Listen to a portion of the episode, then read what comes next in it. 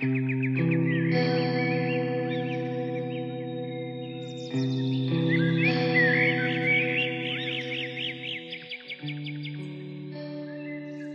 Snow Fort on Slatter's Hill, Chapter 8.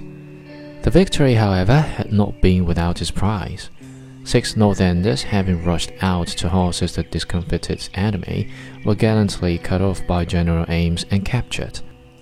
Among these were Lieutenant P. Whitcomb, who had no business to join in the charge, being weak in the knees, and Captain Fred Langdon, of General Harris's staff, Whitcomb was one of the most notable shots on our side, though he was not much to boast of in a rough and tumble fight, owing to the weakness before mentioned.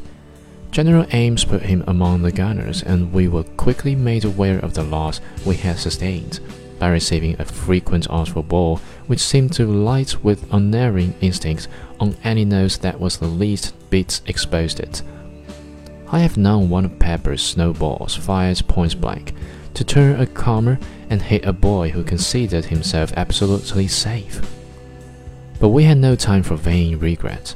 The battle raged. Already there were two bad cases of black eye and one of nosebleed in the hospital.